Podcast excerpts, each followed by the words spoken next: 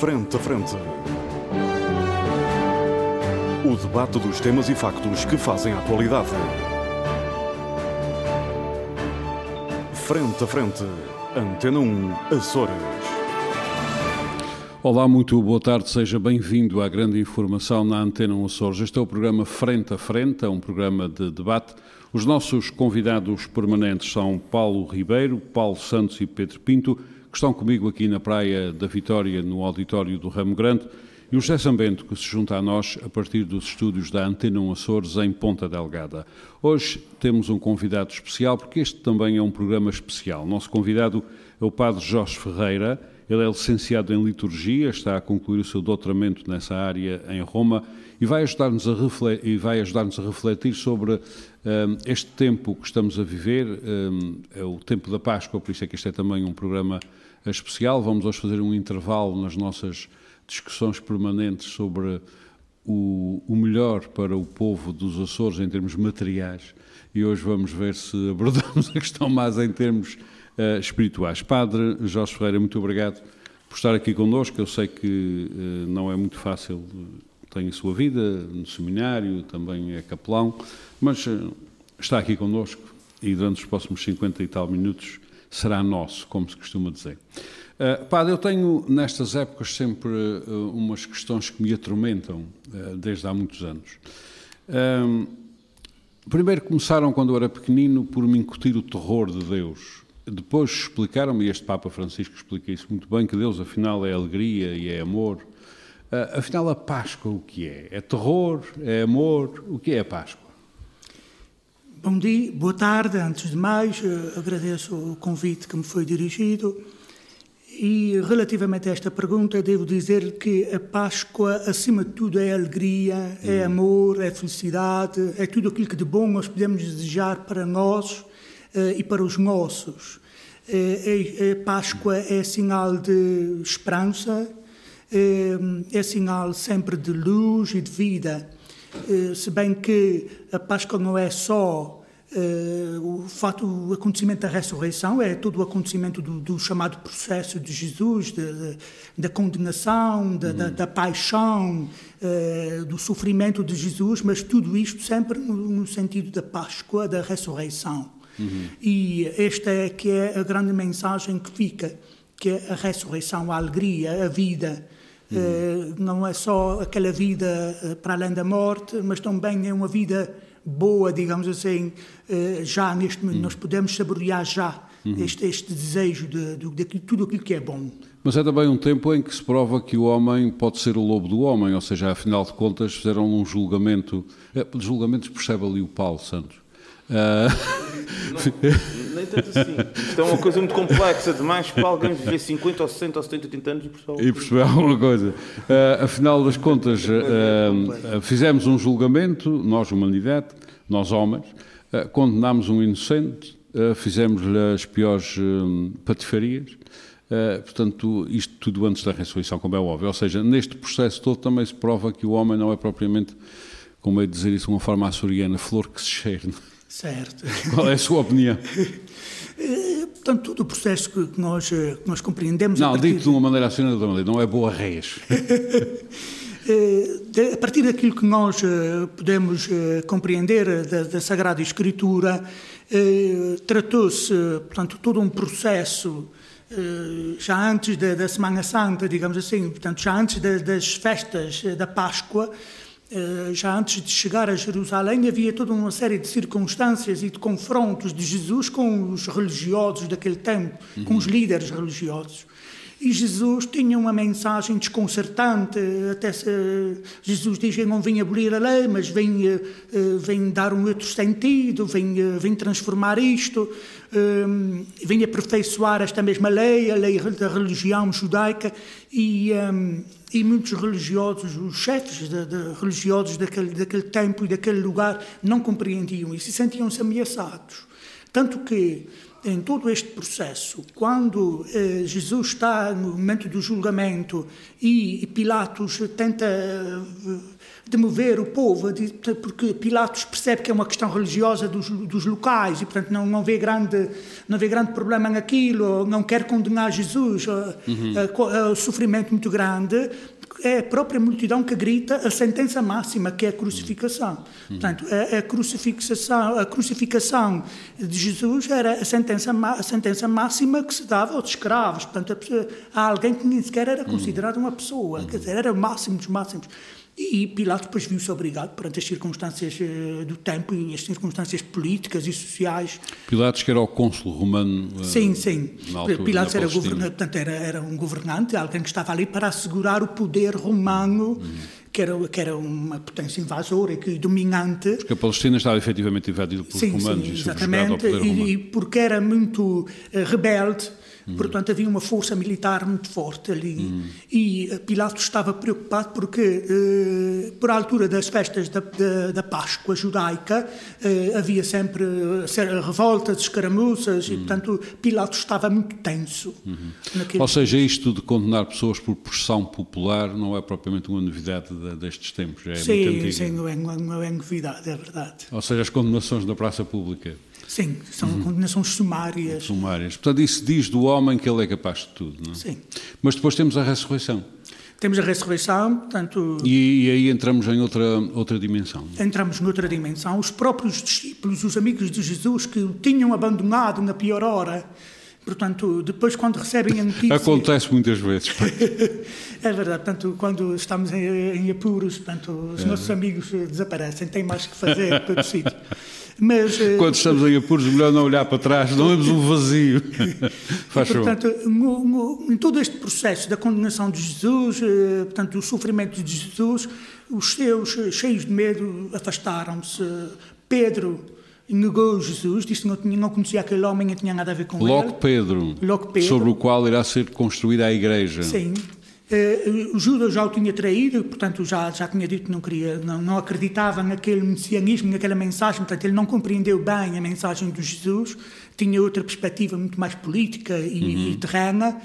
Um, e portanto, quando receberam a notícia que o sepulcro estava vazio, portanto, Maria Madalena que foi com outras, outras mulheres ao sepulcro chorar na, na, na manhã do domingo, e portanto ela uh, portanto, recebe e apercebe-se que afinal o Senhor não está morto, está vivo, embora em outra dimensão, eles, os, quando ela vai levar a notícia aos, aos discípulos, aos apóstolos, eles próprios não acreditaram muito bem naquela história, porque pronto, eles pensavam, uh, ainda não tinham recebido o Espírito Santo, portanto, eles ainda não estavam suficientemente iluminados, digamos assim, ou esclarecidos, e portanto eles pensavam, bem, isto tudo que a gente viveu, esta, esta mensagem, este, este homem espetacular que nos acompanhamos e com quem aprendemos tanto, afinal, ficou tudo por aqui.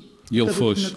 E ele fosse. E, e, portanto, e depois, uh, no tempo pascal, nós vamos perceber, portanto, através do livro dos Atos dos Apóstolos, eh, nós vamos perceber todo o trabalho que depois, eh, todo o caminho que os apóstolos fazem, na convicção de que, afinal, eh, isto agora é que começa, agora é que uhum. começa tudo, porque uhum. o Senhor não está, está vivo, embora em outra dimensão, mas está connosco. Ou seja, a ressurreição, hum, é só com a ressurreição que tudo isto faz sentido, não faria, nada Sim. disto faria sentido. Portanto, nada disto faria sentido sem ressurreição, portanto, se não houvesse ressurreição, nós nem sequer, nem sequer estaríamos aqui a falar sobre cristianismo, porque sem ressurreição uhum. nem cristianismo pode existir.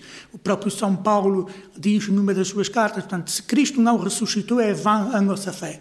Portanto, nada disto faz sentido sem a ressurreição. Uhum, muito bem. Padre, nós já vamos abrir aqui este, a nossa conversa, mas ainda tenho mais uma questão ou duas para lhe colocar. Uma, vamos trazer isto para o presente. O que é que. Eh, nós falámos dos acontecimentos da Páscoa, de que forma que eles fazem sentido uh, no tempo. E hoje em dia? Hoje em dia, de que forma é que a Páscoa nos pode ser útil? De que forma é que eh, a Páscoa se projeta, os valores da Páscoa se projetam sobre uma sociedade que parece que anda aí meio hum, hum, descontrolada. Aliás, com a ajuda da pandemia, mas também não era preciso a pandemia, porque ela já estava um pouco descontrolada. Basta ver os sinais do tempo presente para vermos isso. Ou seja, de que forma é que a Páscoa pode ajudar estes povos?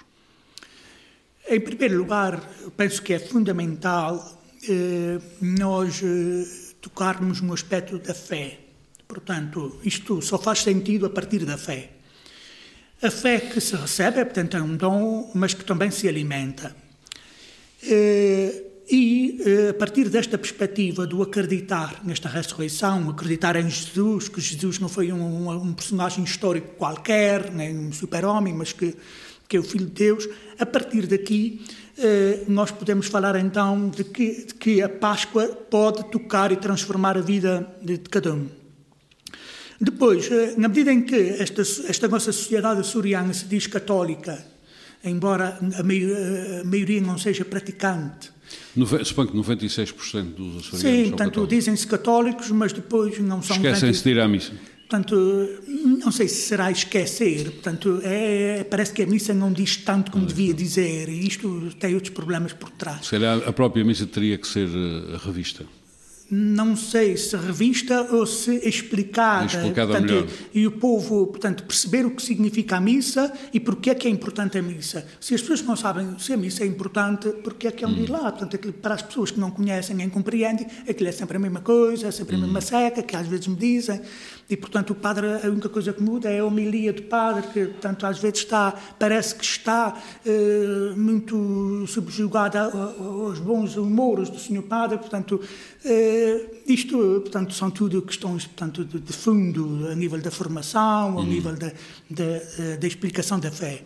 Mas, como lhe dizia... Mas quanto aos valores da Páscoa, eles, quanto aos valores são, da Páscoa... São, uh, pretendem ser perenes, não é? Sim, e pretendem, pretendem são perenes. Uhum. Uh, a Páscoa, nós, eh, portanto, na Igreja celebramos a Páscoa não como um, simples recordar os acontecimentos que, de, de, há dois mil anos, mas é o tornar presente, uh, aqui e agora, na liturgia, o tornar presente esse acontecimento. Hum. Tornar presente... Ou seja, trazê-lo até ao tempo, até trazer, hoje. Trazer até, até hoje, exatamente. E, portanto, isto, na perspectiva da fé, o que é que podíamos então dizer? Que Portanto, este acontecimento do Jesus que se dá, que se entrega, embora cheio de medo, porque eh, horas antes ele, é ele, pede, ele pede ao Pai, Pai, se for possível, afasta de mim este cálice. Portanto, ele, ele estava, portanto, ele, ele estava a ser tentado, ele estava com medo, ele estava angustiado, porque sabia o que é que lhe ia acontecer e sabia que era terrível o que ia acontecer, eh, mas eh, ele, ele obedece até o fim obedece a um projeto de Deus que Deus lhe tinha, que, que tinha já uh, para ele. E, portanto, uh, nesta perspectiva, nós, uh, sabendo isto, o que, é que, o que é que consideramos? Consideramos que, então, se Jesus se entregou por mim, se Ele morreu na cruz por mim para me salvar, eu também eu vou aderir a isto, eu vou reagir a isto. E a minha forma de reagir é converter-me, é mudar de vida. E esta conversão que, que, que se pede, é, é, no fundo, é uma mudança de mentalidade. É, é, não é mudar de casa, não é mudar de emprego, não é mudar de família, mas é aceitar aquilo que eu tenho, aquilo que eu sou e dar um sentido diferente, uma perspectiva diferente. Hum. E esta perspectiva, este sentido diferente que se pretende dar, é, é sempre no, no, no amar o próximo, hum. que não significa gostar mas significa dar a vida ou procurar que o outro também se sinta realizado, que o outro também seja feliz, e procurar não prejudicar o outro. Uh, isto não significa que se deva gostar. Portanto, uhum. na brincadeira havia um padre que, que, que, dizia já há muitos anos que uh, Jesus pediu que nos, que nos, amássemos uns aos outros e não que nos amassássemos uns aos outros. e, portanto, uh, isto significa que esta perspectiva que a Páscoa nos traz, que é da conversão, da adesão a este Jesus que está vivo, é precisamente esta da, da mudança de vida e de uma perspectiva diferente uhum. e para melhor. Muito obrigado, Padre Jorge Ferreira. Nós vamos abrir agora esta nossa conversa. Vou começar pelo Paulo eh, Santos. Isto estava eu há pouco a dizer que isto de julgamentos é com o Paulo Santos, porque é advogado. É muito complexo. um julgamento tens pode uma vida inteira sem saber é muito, que é. É verdade, é verdade. Eu, eu, eu, eu, por exemplo, já assisti a alguns e nunca percebi nada daquilo. Uh, aliás, nem sequer percebi como é que as pessoas foram condenadas. Estás a ver, estás a ver, irmão, estás a ver? Em princípio, e em princípio devia ter. ver três vias. Em princípio, devia ter compreendido como cidadão, não é? Hum. para que efetivamente o direito tivesse eficácia, o cidadão tem que o compreender é, na sua mas é, mas é aplicação. É Bom, mas não é disso que estamos a falar. Uh, Paulo Santos, um, o padre Jorge Ferreira está, está à tua hum. uh, disposição. Um, Falamos deste, deste tempo de Páscoa, desta necessidade de termos de transformação interior, que, enfim, pode ser pelos valores do cristianismo ou por outros quaisquer, mas dificilmente negaremos que precisamos de alguma transformação, seja qual for a via. Uh, de qualquer maneira, o Padre está à tua disposição, podes fazer os comentários que quiseres e as perguntas que quiseres fazer. Bom, o, antes de mais, bom dia a todos, ao auditório, a todos os presentes e ao seu Padre em particular. Eu, uh, em particular, visto que é convidado aqui hoje, é convidado especial hoje, não é? Bom, eu acho que o, uh, o cristianismo, uh, a, a Páscoa representa representa o, vá lá, o, o, a vertente revolucionária do cristianismo. Bom, isto pode ser uma coisa assim um bocadinho esquisita de se dizer, mas uh, densificante uh, uh, releva no seguinte ponto: é que há uma passagem na Bíblia que supõe que é o Êxodo, não sei se estou a dizer mal, que fala da, da libertação do povo judeu do jugo do, rei, do faraó.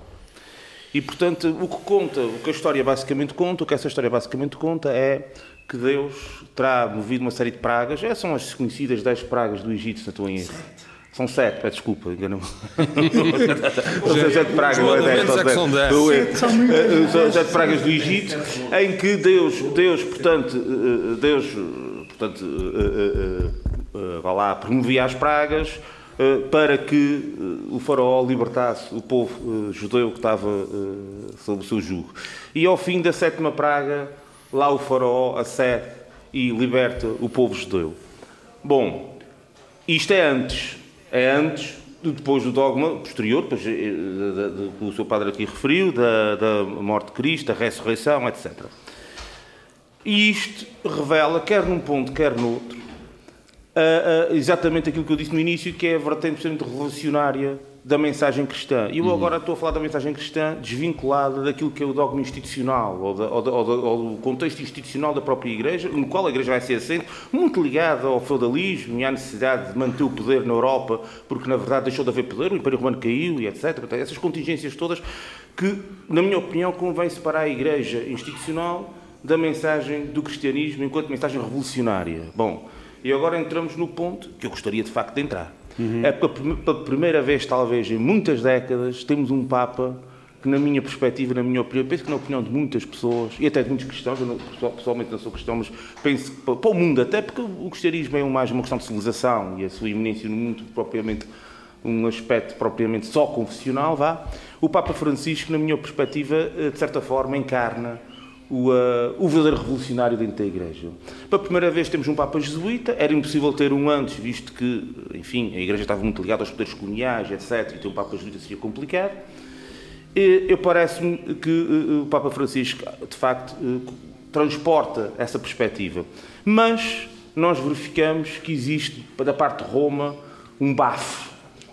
Um bafo que quer, de certa forma, esconder, quer mitigar essa vertente, essa visão revolucionária, e eu agora, pegando nas palavras do seu padre a respeito da, das missas e, do abandono que existe dos cristãos face a, aos, aos rituais uh, uh, católicos, um, se, por exemplo, esta, esta, este papado está em curso, a importância que ele tem ao nível do rejuvenescimento da Igreja, não é só do rejuvenescimento da Igreja, da renovação da mensagem revolucionária do cristianismo, que é uma coisa que eu digo, eu sei que digo isto assim, as pessoas, mas revolucionário, não, não, o cristianismo tem uma mensagem profundamente revolucionária.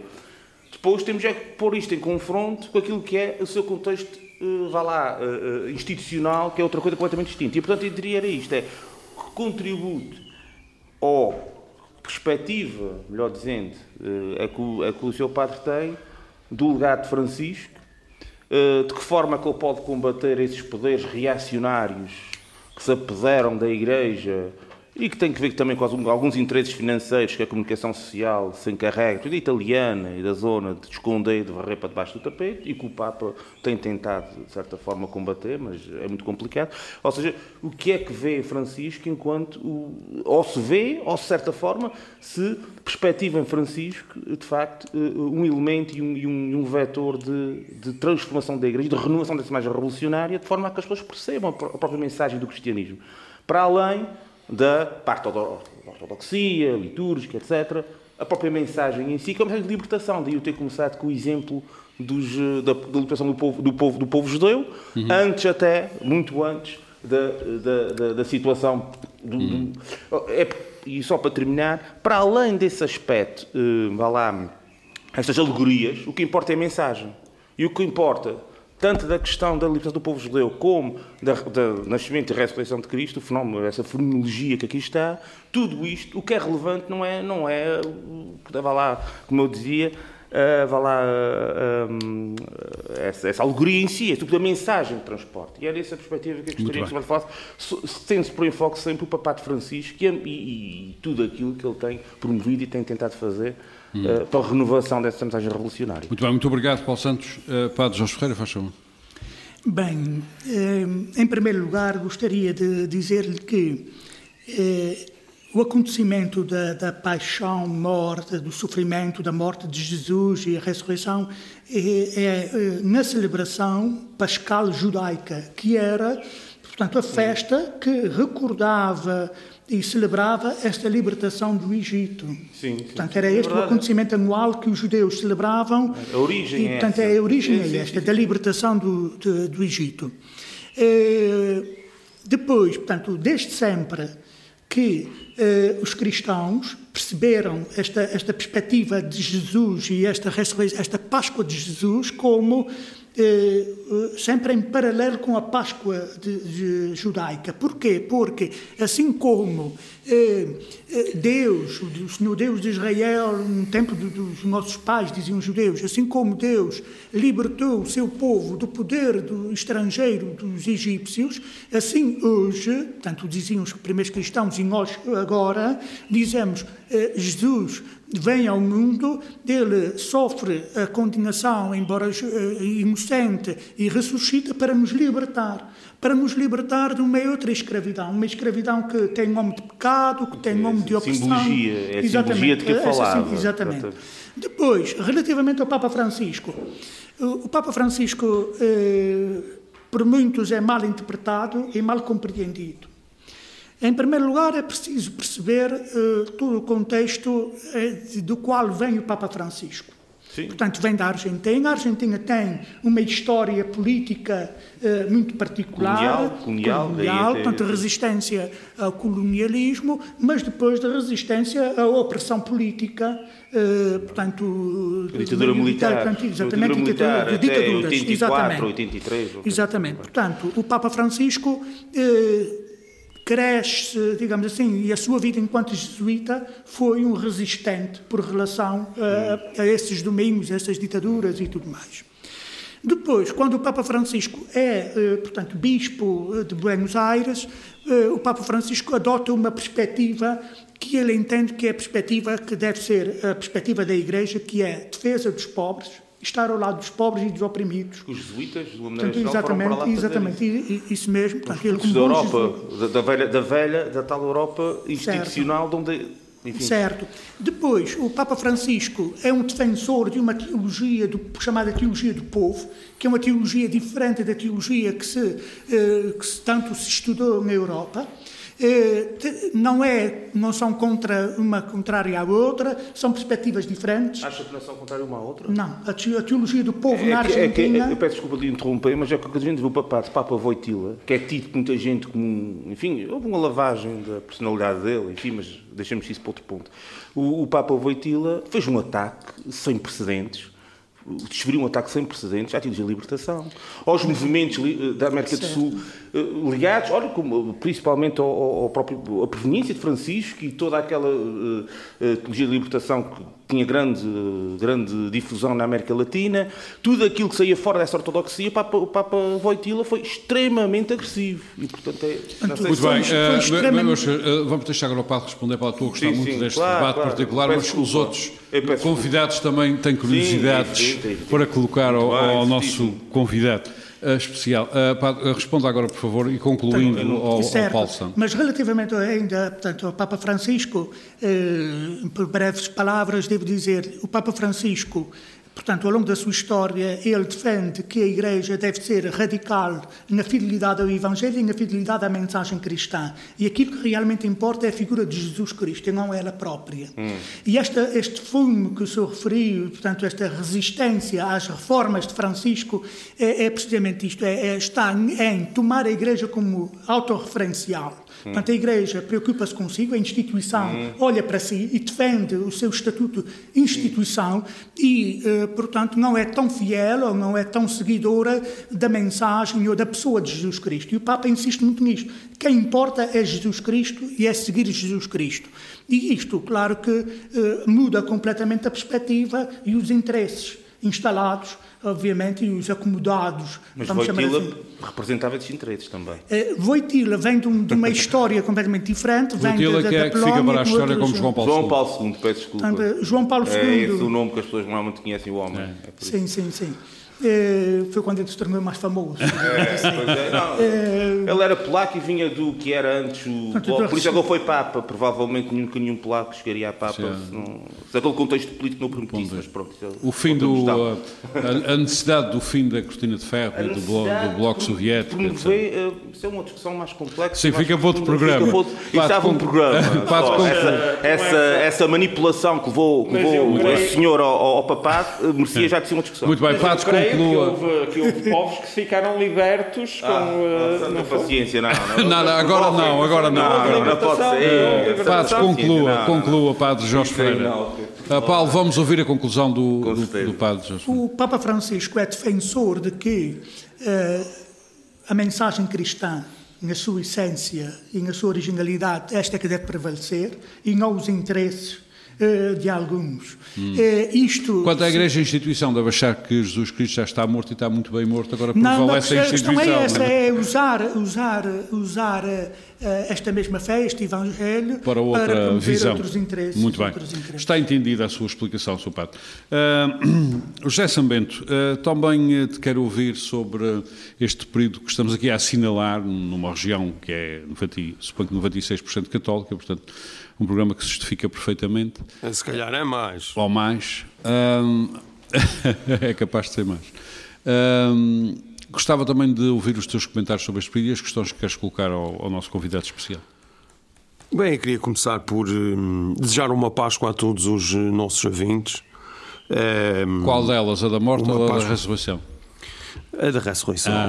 não é? A Páscoa é, é apenas uma brincadeira. Fui, fui educado, fui educado assim. Você gosta de provocar, mas eu respondo sempre às suas provocações. Um, e, e, pronto, gostaria também de, de saudar o nosso convidado, estive aqui atentamente a ouvi-lo com todo um, o pormenor e com os detalhes que apresentou. Eu queria começar por, por referir que uh, eu acho interessante um, a Páscoa ser uma festa que acabou por integrar um pouco de tudo: uh, mitologia, paganismo, o que tem a ver com a mitologia, obviamente eh, tradições judaicas, eh, enfim, eh, mas não deixa de ser, obviamente, a data mais importante para, para os cristãos e tem um simbolismo de, de vida, de ressurreição, e isso acho que ainda mais nas circunstâncias que nós atravessamos deve ser sempre assinalado. queria também fazer uma manifestar aqui uma discordância em relação a um aspecto, apesar de tudo lateral, mas o Paulo Santos, com grande entusiasmo, a falar do atual Papa, Papa Francisco, considerou um revolucionário. Eu acho que ele não é um revolucionário. Não disse que ele era um revolucionário. O homem conta muito. Não, não, não. Foi bem Não, não, você disse, disse que, que ele, ele transporta que... parte da mensagem, pode transportar parte da mensagem revolucionária original do, cristian... do, do, do cristianismo. Sim. Não disse mas que ele isso é uma si... forma isso é uma forma de o caracterizar. Isso é uma forma não, de o caracterizar como revolucionário. Não, porque há outros aspectos. Não, não é não. Não é porque há outros aspectos. À volta do, é assim, a gente não pode fulanizar o, o cargo. Ele é um Papa é? reformista. Ele é o Papa, mas à volta e dele há uma série de sinergias que, se, que, também contam e que têm que ver com a sua ação política concreta. Ou seja, não é só ele. Ele em si pode transportar essa, essa, essa mensagem. Sim. Agora, não e fez mudanças importantes. Mas, é assim, mas o que eu queria assinalar aqui. Ah, Paulo II. Meus senhores, Paulo Santos. João Paulo II foi um Papa político. Paulo Santos, Paulo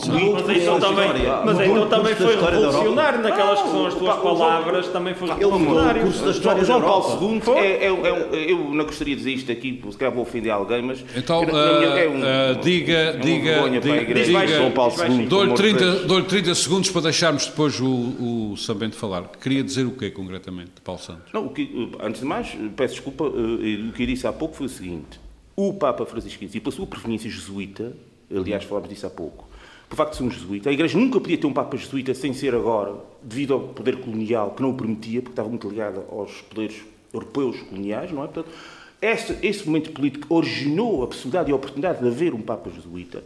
Ele em si transporta parte dessa mensagem revolucionária que teve que ver um bocadinho com a ação jesuíta na América do Sul.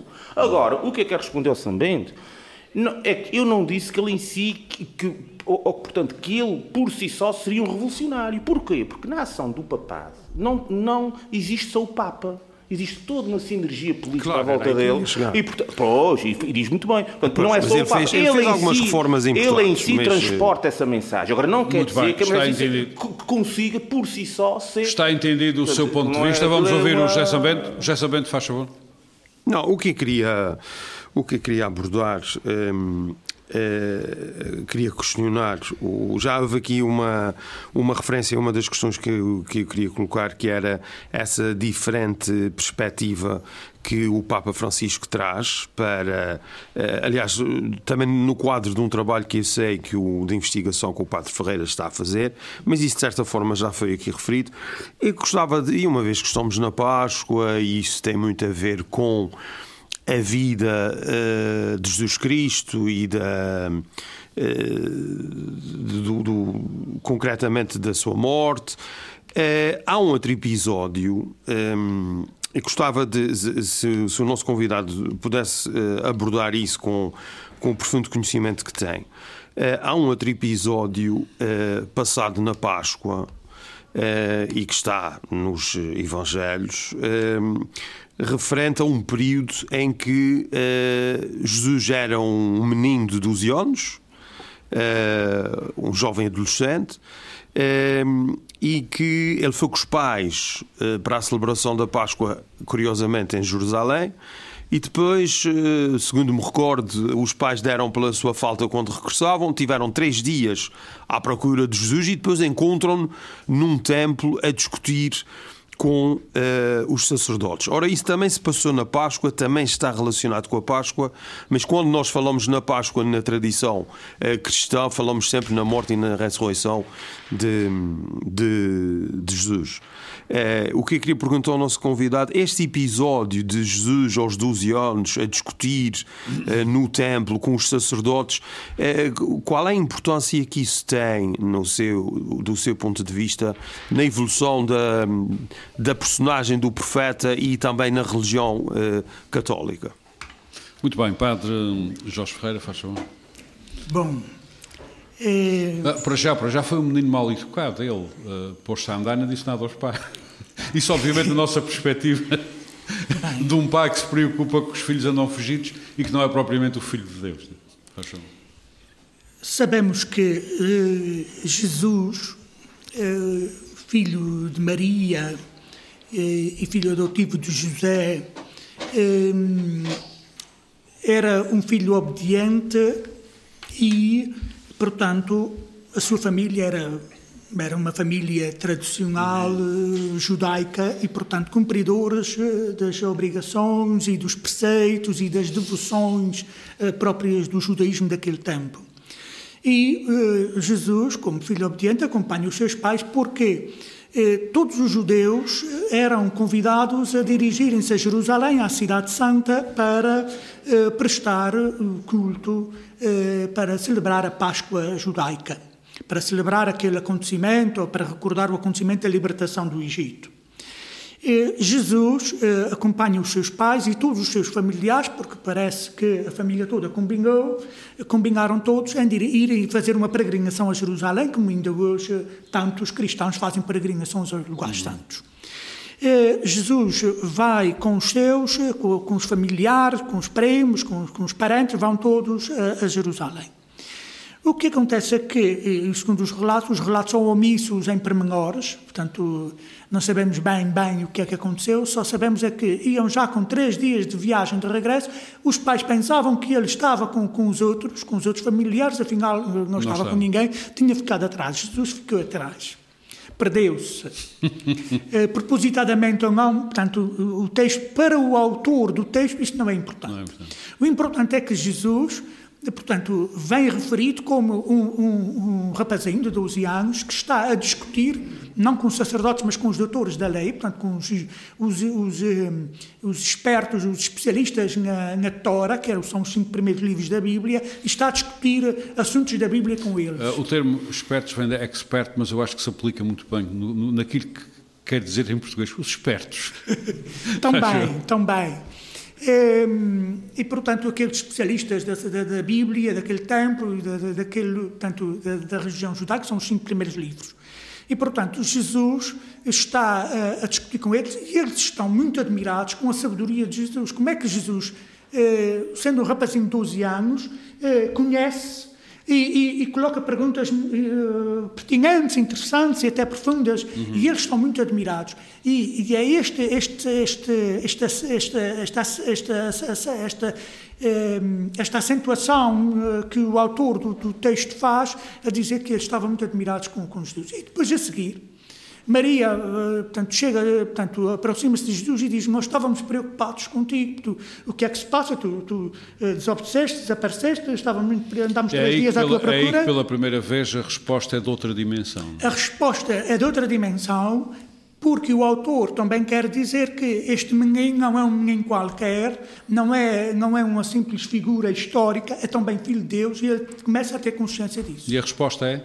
Uh, não sabias que eu devia estar na casa, casa do, do, meu pai. pai. Isso mesmo, Portanto, chamar o templo de casa do meu pai não é normal para um judeu, embora piedoso, e não era normal uma resposta destas numa criança de 12 anos. Muito bem. Isto, eh, que significado tiramos daqui para, para Tiramos um significado de que eh, Jesus, eh, portanto, já tem consciência de uma missão e de, uma, de, uma, de, um, de um, percurso de vida diferente e, e, que, portanto, não é, não é um percurso normal, digamos assim, ou comum uh, das pessoas daquele tempo. Uhum. E, e este, esta mensagem que, que, os, que, que, o autor do livro quer fazer passar é precisamente esta. Uhum. Portanto, há, há, várias passagens portanto, durante a vida e os acontecimentos que já apontam para o acontecimento, o muito grande bem. acontecimento que é o Ou seja, dito de uma forma muito simplista, é por essas e por outras que ele acabou na cruz não diria assim, tão uh, literal. Mas, mas mais ou menos assim, né? Puxa jeito. Uh, acabou, e enfim, na minha, na minha ótica de cristão, confesso, e católico, acabou bem, porque senão a gente ia acabar mal. Uh, Pedro, um, Pedro Pinto, um, quais são as questões que queria colocar ao padre e os comentários que queria fazer sobre este período que já percebemos que tem que ser visto mais como libertador como uma coisa em que se matam pessoas, como mataram Jesus Cristo. Muito bom dia, bom dia Armando, bom dia a todos os nossos colegas de, de debate, ao Sr. Padre Jorge Ferreira, nosso, nosso estimado convidado hoje, e a todo o auditório do nosso, do nosso programa. Um, eu iria pegar numa questão uh, que foi abordada no, no início, que tem a ver com uh, este afastamento que hoje em dia a sociedade tem dos, dos ritos ou dos rituais da Igreja. Efetivamente, todos os anos celebra-se o Natal, todos os anos celebra-se a Páscoa e, portanto, hoje em dia, com a materialização da nossa sociedade, com todo este desenvolvimento tecnológico que, nos rodeia e que traz atrás de si a publicidade e o consumismo, um, há um certo desligamento da, das coisas mais mais espirituais, mais etéreas. Mas, uh, efetivamente, isso é importante para um, a identidade social. Uh, porque senão, se, se, se deixarmos de ter esta vertente mais espiritual, perdemos a nossa identidade enquanto sociedade. E atrás disso pode vir a, a perda da nossa identidade enquanto nação. Porque nós identificamos-nos enquanto, enquanto Estado, enquanto nação, não só por termos a mesma Aliás, língua... Aliás, a Europa rejeitou na sua Constituição o peso do cristianismo. Uh, sim. Uh, o que é historicamente incompreensível. Sim. E, uh, e talvez se venha a revelar daqui a uns anos um erro. Porque nós somos portugueses, partilhamos a mesma língua, não é? Mas há algo superior a isso que nos identifica enquanto portugueses, que tem a ver com a nossa história e a nossa história está interligada também com os valores do cristianismo. E, e, a, minha, a minha questão vai neste sentido, que é, e que já foi abordada pelo seu padre, que é um, as pessoas uh, vão à igreja e, portanto, uh, classificam a homilia uh, em função da percepção que têm daquele que será o humor do, do, do, do padre. E eu também e, e, eu coloco-me no, no, no, nos sapatos de um padre e acho que deve ser uma coisa terrível um, fazer uma homilia, porque um, os ritos da Igreja são sempre os mesmos, repetem-se diariamente, ano após ano, e portanto também se começa a ser difícil, ao fim de alguns anos, a imaginação criar uma homilia que seja verdadeiramente uh, estimuladora e agregadora da, da sociedade e, e que faça os, o, o, o, as pessoas virem à igreja, não é? Porque as leituras são as mesmas. E, portanto, o que é que há de diferente? É a homilia. E, portanto, eu gostaria de perceber essa dificuldade que há uh, em criar uma homilia e, e, e qual a visão uh, que a Igreja, a instituição, tem sobre esse problema e como tentar resolvê-lo. Uhum. Era basicamente, uh, não, não tão espiritual, uma, uma, uhum. uma, questão mais terrena, mas eu acho que é uma questão que, que é importante. Uhum. Uh, está colocada a questão, eu acrescento só um ponto, Padre Jorge Ferreira, que é o um, Pedro Pinto colocou a questão muito bem colocada nesses termos, quer dizer, é, é complicado andar sempre com as mesmas coisas, arranjar formas diferentes de as dizer e de cativar, e de cativar as pessoas, mas neste tempo presente ainda há outro problema, que é o problema da juventude e dos valores da juventude que, é, que, que, as igrejas, não é só a católica, é que as igrejas parecem ter muita dificuldade em, em perceber uh, e depois parecem ter muita dificuldade em dar resposta. Quando não, começam a dar as piores respostas, que são as respostas dos fundamentalismos, que não são só islâmicos, também são dos outros lados todos, também têm os seus fundamentalismos. Quero ouvir a sua resposta. Bem, eh, relativamente à homilia, portanto, podíamos estar um dia inteiro a falar sobre isto. Eh, como referi, portanto... Mas vai ter que sintetizar. Sim, sim, sim, sim. Portanto, eu dizia no princípio que as pessoas, ao não compreenderem nada sobre os rituais ou a liturgia da igreja, eh, consideram a homilia a única coisa de novidade e, e, pensam que o padre vai para ali dizer aquilo que quer e entende. Se assim é, não deveria ser. Eh, em primeiro lugar, eh, existem regras para fazer a homilia.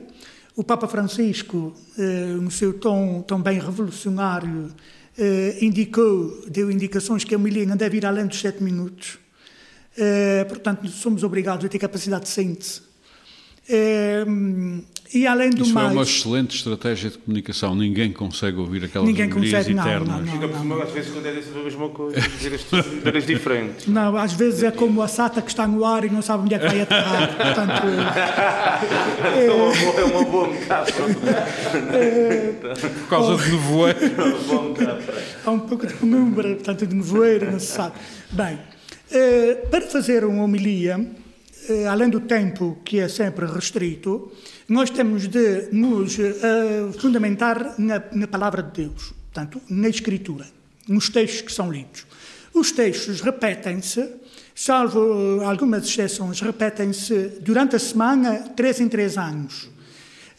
Aliás, dois em dois anos. E aos domingos, três em três.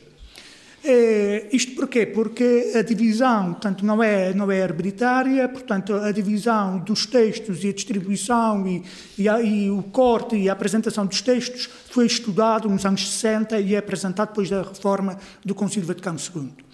É, porque, qual é o grande desafio? O desafio é eh, a partir da leitura, das leituras e do Evangelho, nós, eh, portanto, estudarmos, rezarmos aqui. Portanto, é uma, é uma, uma, mensagem de fé, não é só dizer o que é que o texto disse, o que é que esta palavra quer dizer ou aquela. Portanto, há uma dimensão de fé. Portanto, eh, para já o pregador tem que, tem que estar envolvido naquilo. E, portanto, ele procura partilhar com as pessoas esta perspectiva da fé, depois encontrar aspectos eh, em todas as leituras e todos os anos é diferente. Porquê? Porque as circunstâncias também mudam. E, portanto, trata-se de trazer esta mensagem cristãs, a mensagem também é espiritual, ao mundo concreto e à vida concreta das pessoas, numa linguagem que as pessoas compreendam. E, portanto, se calhar é um bom critério pensar eu tenho que dizer alguma coisa a esta Assembleia que está aqui à minha frente, tenho que dizer numa linguagem que o mais simples e menos instruído perceba, mas que o, o mais compreendedor, aquele que é mais formado, também não se sinta ofendido na sua inteligência. Sr. Padre, isso é o terror de qualquer jornalista. Mas, é tentar comunicar com todos.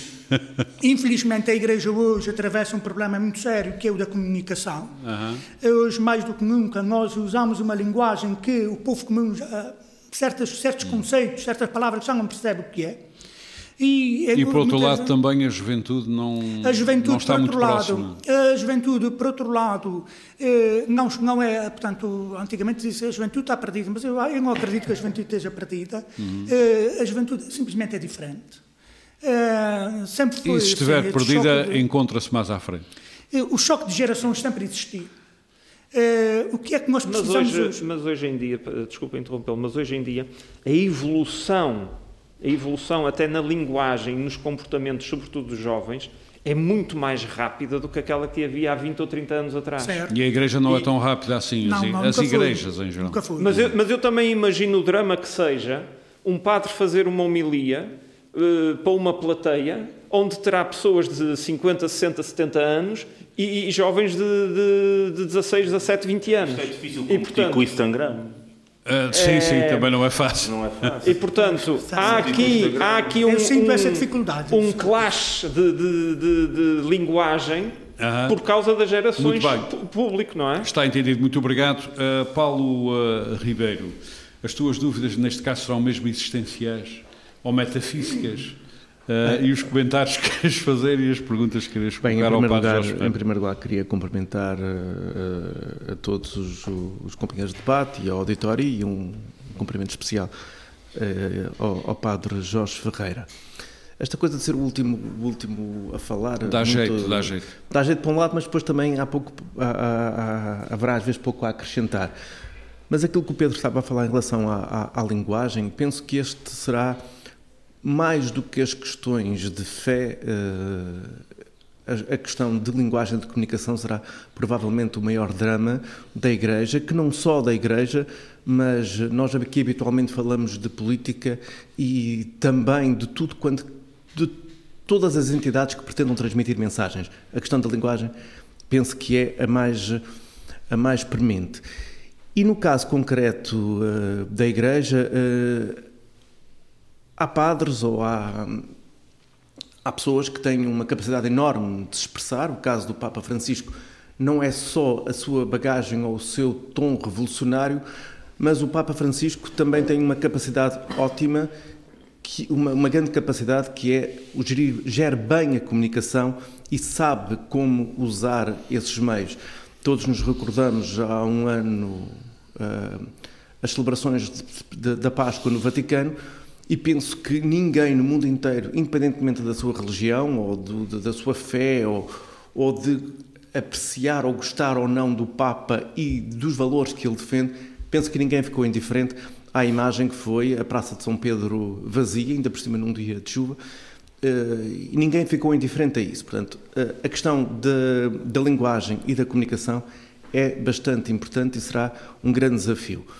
Nós, em Portugal, temos um grande comunicador, eh, o Cardeal Tolentino, que, que tem uma capacidade muito grande para chegar aos jovens, porque eu não, eu não, eu não partilho, eu não, eu não partilho desta posição daqui da opinião do, eh, do Armando em relação à questão da juventude. A juventude, o problema da juventude não é estar eh, perdido, entre aspas, não é estar afastado. O problema da juventude é que a sociedade, em geral, ainda não percebeu que a juventude tem uma linguagem diferente, da mesma maneira como quando eu era jovem, ainda, os meus ainda pais... És, ainda és, ainda és.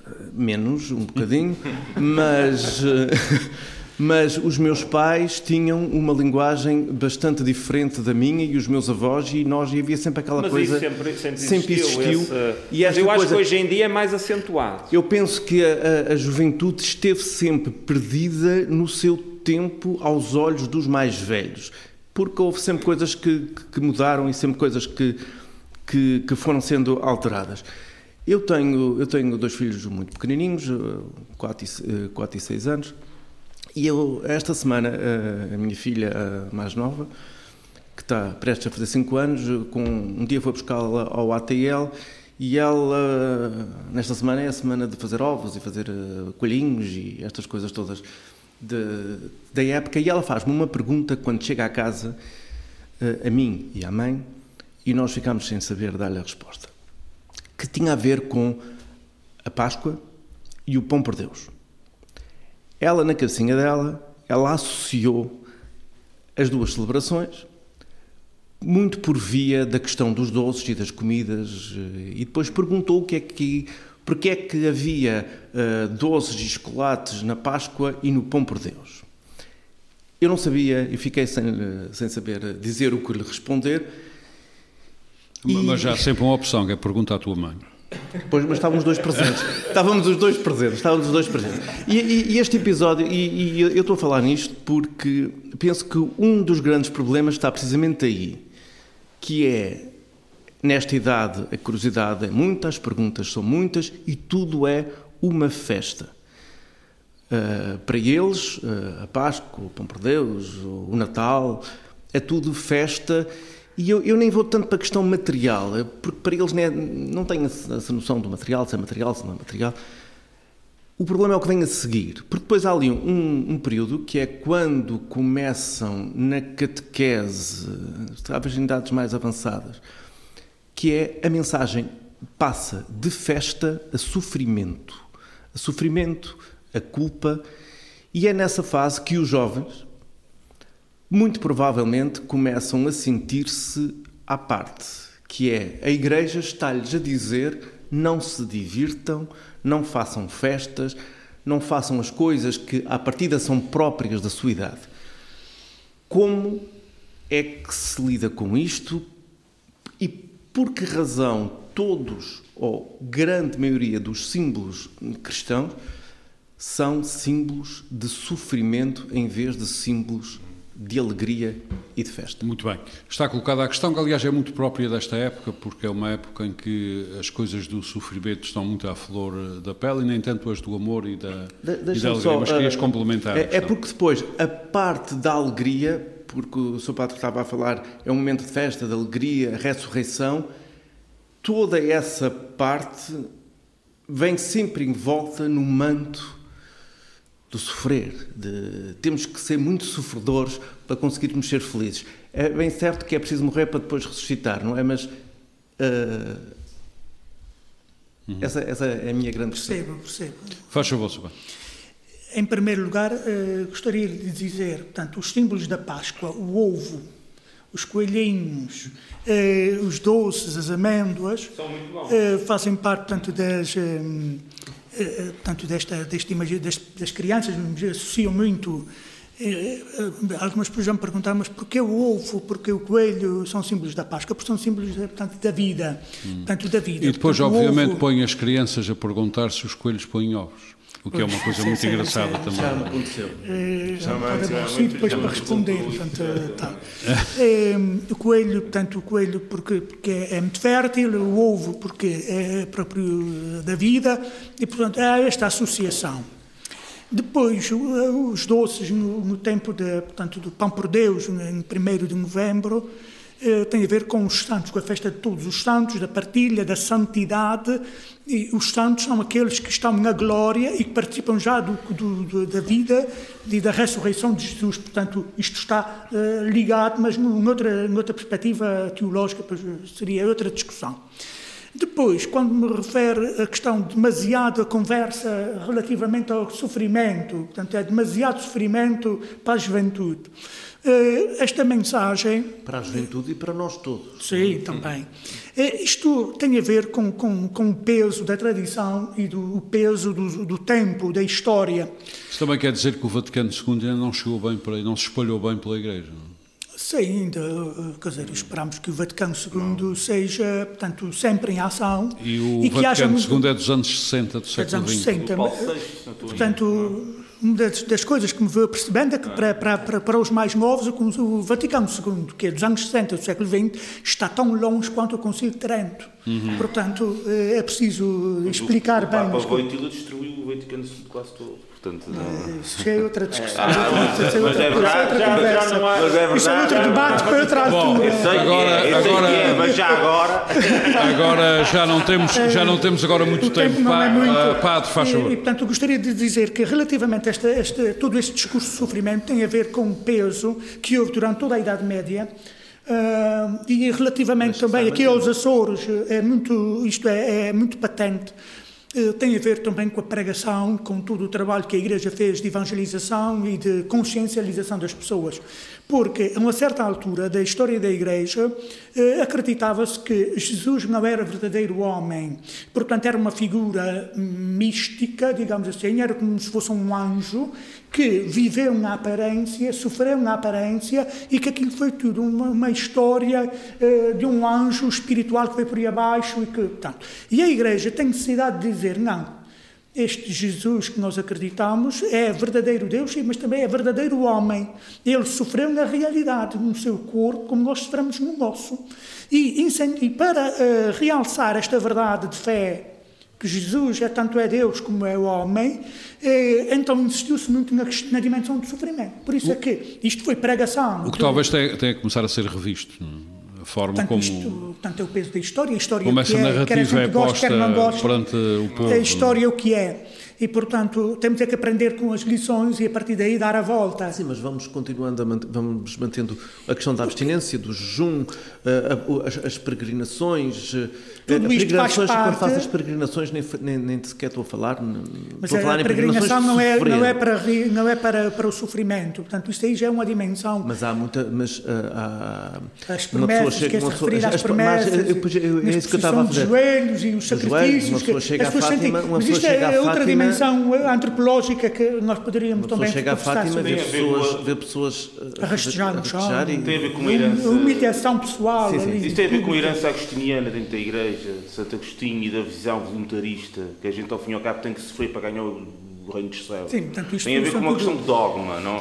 Bom, não meus é senhores, uma questão, não é só uma questão de não nós é estamos, uh, nós está Paulo, Paulo Santos, nós estamos mesmo no fim deste nosso debate. Um não temos round. mais tempo. Padre, uh, padre já concluiu a sua resposta ao Eu gostaria ao só de rematar o seguinte. Uh, rapidamente. Portanto, a pregação de, de, ordens religiosas como os franciscanos eh, insistiam muito sobre esta dimensão do sacrifício. E nos Açores isto é muito patente porque eh, durante séculos foram os franciscanos que foram os grandes pregadores e, e doutrinadores e, hum. e, que ensinaram as questões da, da fé ao povo. E isto está muito presente no inconsciente também das pessoas. Mas os açorianos muito os açorianos que conseguiram criar as festividades do Espírito Santo para equilibrar os, e para... Os para... exatamente, portanto, o tempo da quaresma, o, o tempo do sofrimento, da, da, da, dor que a igreja e, e o tempo a escala da, da, festa do Espírito Santo, que é da alegria e da partilha. O Espírito Santo merece outro debate, é outra história.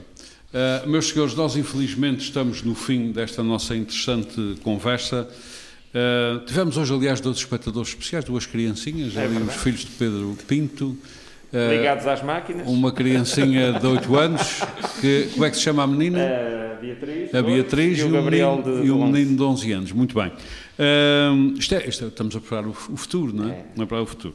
Uh, Paulo Ribeiro, Paulo Santos, Pedro Pinto, José Sambento, Padre Jorge Ferreira, muito obrigado por ter estado aqui obrigado, uh, connosco. Uh, para um, debatermos estas incidências uh, da Páscoa no dia a dia de uma comunidade que é essencialmente cristã e católica. Muito obrigado a todos, voltamos Muito para a semana. Muito semana. boa tarde. Boa frente a frente. O debate dos temas e factos que fazem a atualidade. Frente a frente. Antena 1, Açores.